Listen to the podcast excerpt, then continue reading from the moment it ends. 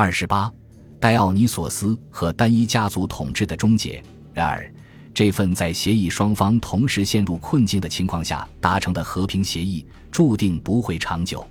在军事上败于迦太基人之手后，政治上的动乱接踵而至。在这种情况下，戴奥尼索斯，一位出身低微但拥有与生俱来的领袖气质与非凡政治直觉的年轻人，成功的使自己登上了叙拉古独裁者的宝座。受到迦太基正遭受瘟疫蹂躏消息的鼓舞。也出于对一些先前为叙拉古控制的城市以叛透迦太基的担忧，戴奥尼索斯开始储备兵器，打造战舰，并雇佣士兵与水手。到了公元前三百九十七年，他做好了进攻准备。厚颜无耻地打出希腊解放者旗号的戴奥尼索斯召开了叙拉古公民大会，并按计划发布了一份宣言。如果迦太基不立刻让那些可能以为他所征服的叙拉古城市获得自由的话，他将发动战争。与此同时，叙拉古迦太基人的财产遭没收，并被逐出所在城市。全西西里的希腊城镇和城市，如今在丑恶而狂热的种族清洗情绪的作用下，大肆驱逐当地的迦太基居民。在这一过程中，上演着一幕幕的暴行和屠杀。得到军队。他们由一些将这次事件视为停止向迦太基纳贡的机会的希腊城市提供增援的戴奥尼索斯组建了一支庞大军队，朝迦太基城市莫提亚进发，并将其包围。迦太基人对这一出其不意的袭击完全没有准备，根本抽不出足够时间来组建一支军队前去支援他们的莫提亚盟友。看到叙拉古人正在开来。莫提亚人毁掉了将这座岛屿城市与大陆连接起来的堤道，然而，戴奥尼索斯针锋相对，他也建起了一条巨大的堤道，这样工程锤和大型工程器械就都能运到城墙边了。尽管迦太基人袭击了一个叙拉古港口，从而分散了叙拉古人的注意力，但这座岛屿城市的处境变得越来越绝望，它的城墙最终被攻破了。即便如此。知道自己不可能得到敌人怜悯的守军，在狭窄街道上建起了巨大街垒，与叙拉古军队逐街奋战，并从高层建筑物上将矢石掷向推进中的希腊人。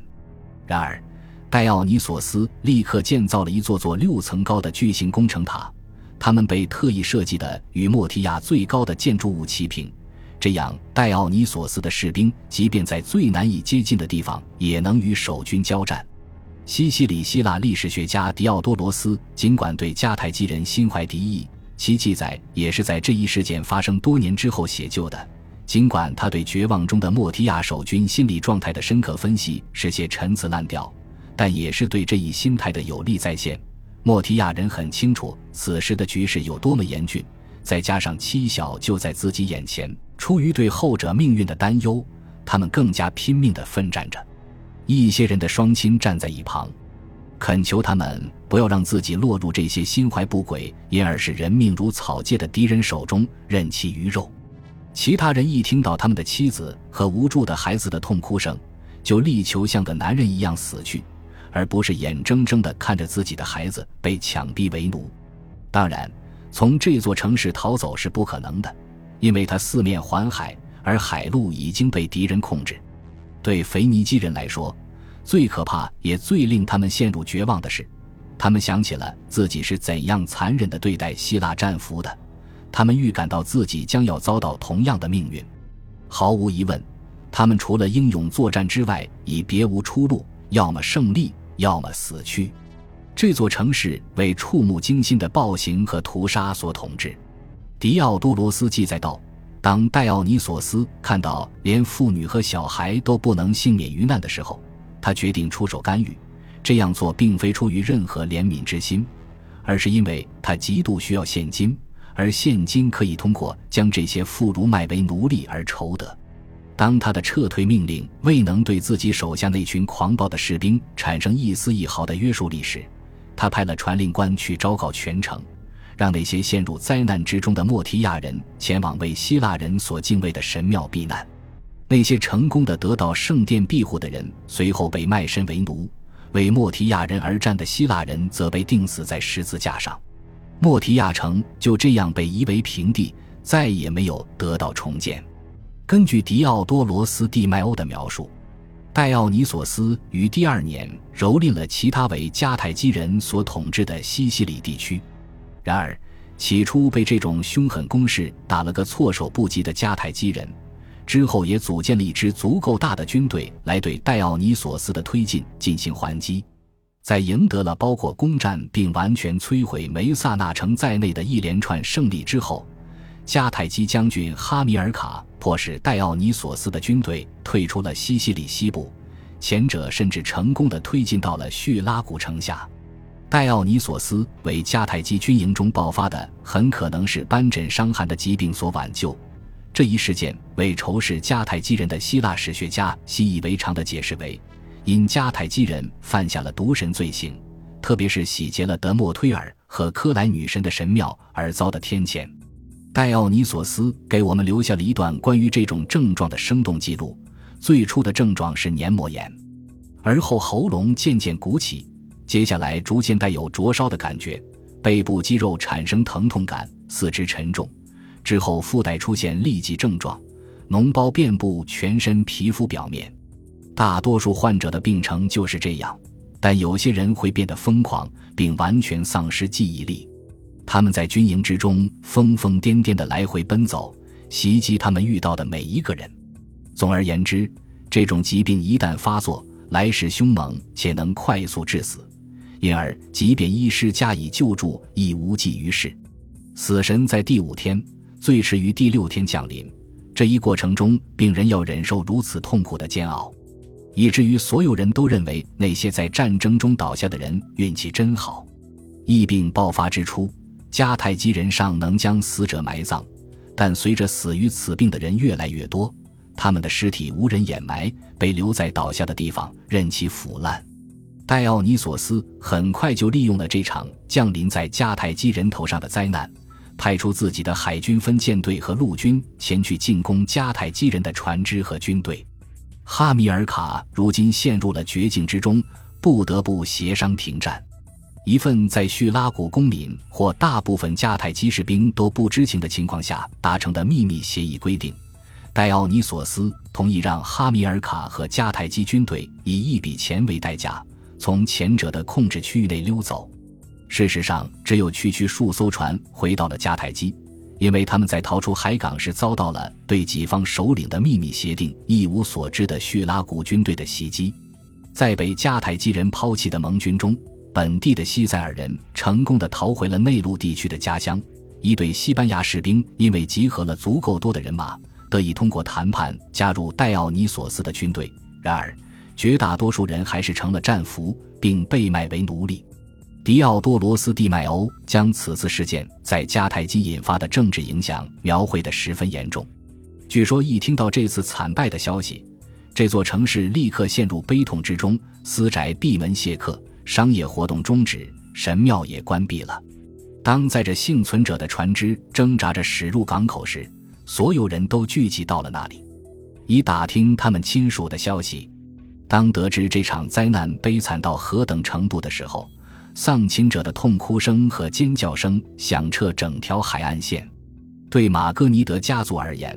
他们在迦太基政界的统治地位受到了实实在在的威胁。他们的名字再一次与海外远征的失利联系到了一起。哈米尔卡，这个蒙受耻辱的失败者，穿着廉价长袍，在迦太基神庙的周围到处转悠，控诉着自己的渎神之举，请求上天责罚自己。以这种方式度过了自己的余生，他后来绝食而死。这一公开的悔过之举仍不足以长期保住马格尼德家族的权利。数十年内，以伟大的汉诺为首的另一个贵胄家族接管了迦太基政界的统治权。然而，就有的政治格局在这次权力交替之后并没有维持多久。原因在于迦太基精英阶层显然迫切渴望着进一步改革。公元前五世纪初，一个新的政治机构建立了起来——一百零四人法庭。这一由贵族阶层成员组成的机构监督着官员与军事长官的行为，并肩负着高级法庭的职责。与此同时，元老院依然存在，其权力甚至可能比以前更大，因为财政收支及对外事务均被纳入他的管辖范围。如今掌握迦太基王国最高权力的是两名通过一年一度的选举产生的高级执政官。一些下级官员以及负责监督如公共建设工程、税收及国库管理等政府业务的特别专员，由特别专员组成的小组，名曰五人理事会，其成员由一百零四人法庭任命。他可能负责处理各类国家事务。与叙拉古的战争在任何一方均未能占得上风的情况下继续着。迦太基人尝试了一些新战术。包括在意大利南部开辟一片针对戴奥尼索斯的第二战场，双方都赢得过决定性胜利。叙拉古在卡瓦拉，迦太基则在科尼亚，但两边均未能保持长期的军事优势。最后，在公元前373年，精疲力竭的两国签订了一份新协议，承认了迦太基与叙拉古的旧有势力范围。然而，汉诺家族被证明与之前的马格尼德家族一样，仅在面临威胁时才会做出反应，并只求能保住自家财产，却从来无法长期保证这一地区的安全。每经历一次挫折，戴奥尼索斯都能获得足够的时间与机会来再度赢得支持，并重建自己的军队，而后发动下一场进攻。看似永无休止的战争，在迦太基公民中越来越不得人心了。他们的不满情绪为城内爆发的又一场瘟疫，以及在萨丁尼亚岛上和利比亚人中间发生的骚乱所点燃。汉诺的政治领袖地位愈发受到质疑。尽管迦太基人的老对手戴奥尼索斯于公元前365年死去，而汉诺也成功的将他在迦太基的头号政敌苏尼亚图斯宣判为叛国者，但非难之声并未平息。不习惯自己的最高权力受到质疑的汉诺孤注一掷，打算推翻现有政体。在一场庆祝其女婚礼的宴席上，他试图毒杀自己的议员同僚，结果未能成功。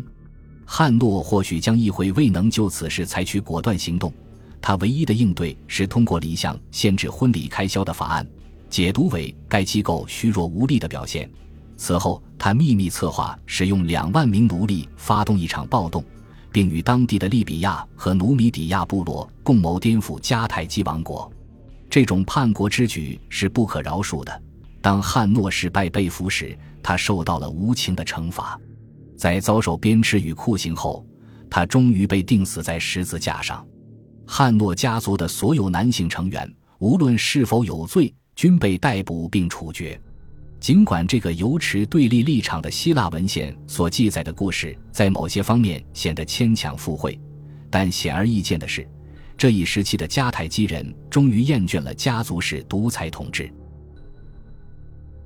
本集播放完毕，感谢您的收听，喜欢请订阅加关注，主页有更多精彩内容。